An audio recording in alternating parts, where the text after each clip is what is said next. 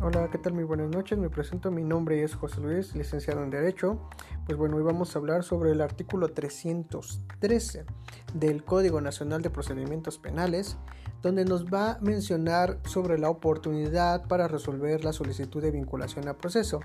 Nos menciona el artículo que después de que el imputado haya sido emitido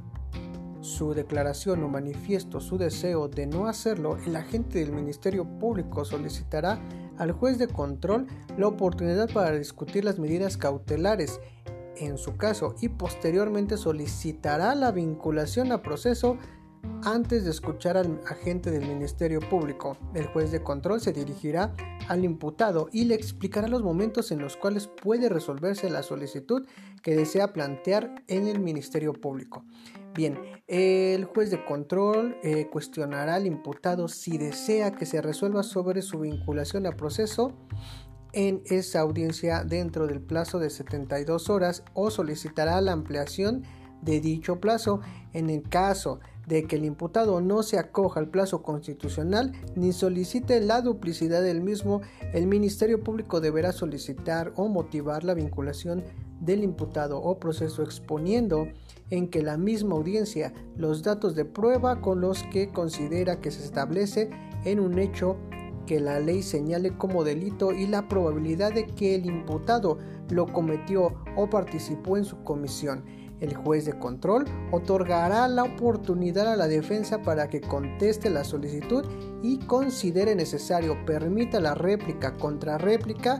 hecho o a lo anterior resolverá la situación jurídica del imputado. Si el imputado manifestó su deseo de que se resuelva sobre la vinculación a proceso dentro del plazo de 72 horas o solicitará la ampliación de dicho plazo, el juez de control deberá señalar fecha para la celebración de la audiencia de vinculación a proceso dentro de dicho plazo o su prórroga.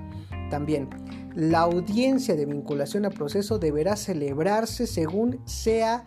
el caso dentro de las 72 horas o 144 horas siguientes a que el imputado detenido fue puesto a disposición o que el imputado compareció a la audiencia de formulación de la imputación.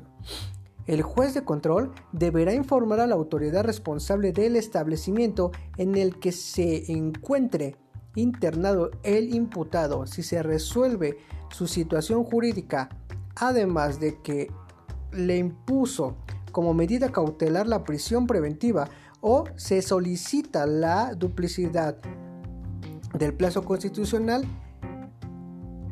si transcurrido el plazo constitucional el juez de control no informa a la autoridad responsable, ésta deberá llamar a su atención sobre dicho particular en el acto mismo de concluir el plazo. Si no recibe constancia mencionada dentro de lo que son las tres horas siguientes, deberá poner al imputado en libertad. Esto es lo que nos menciona el artículo 313 del Código Nacional de Procedimientos Penales. Bien.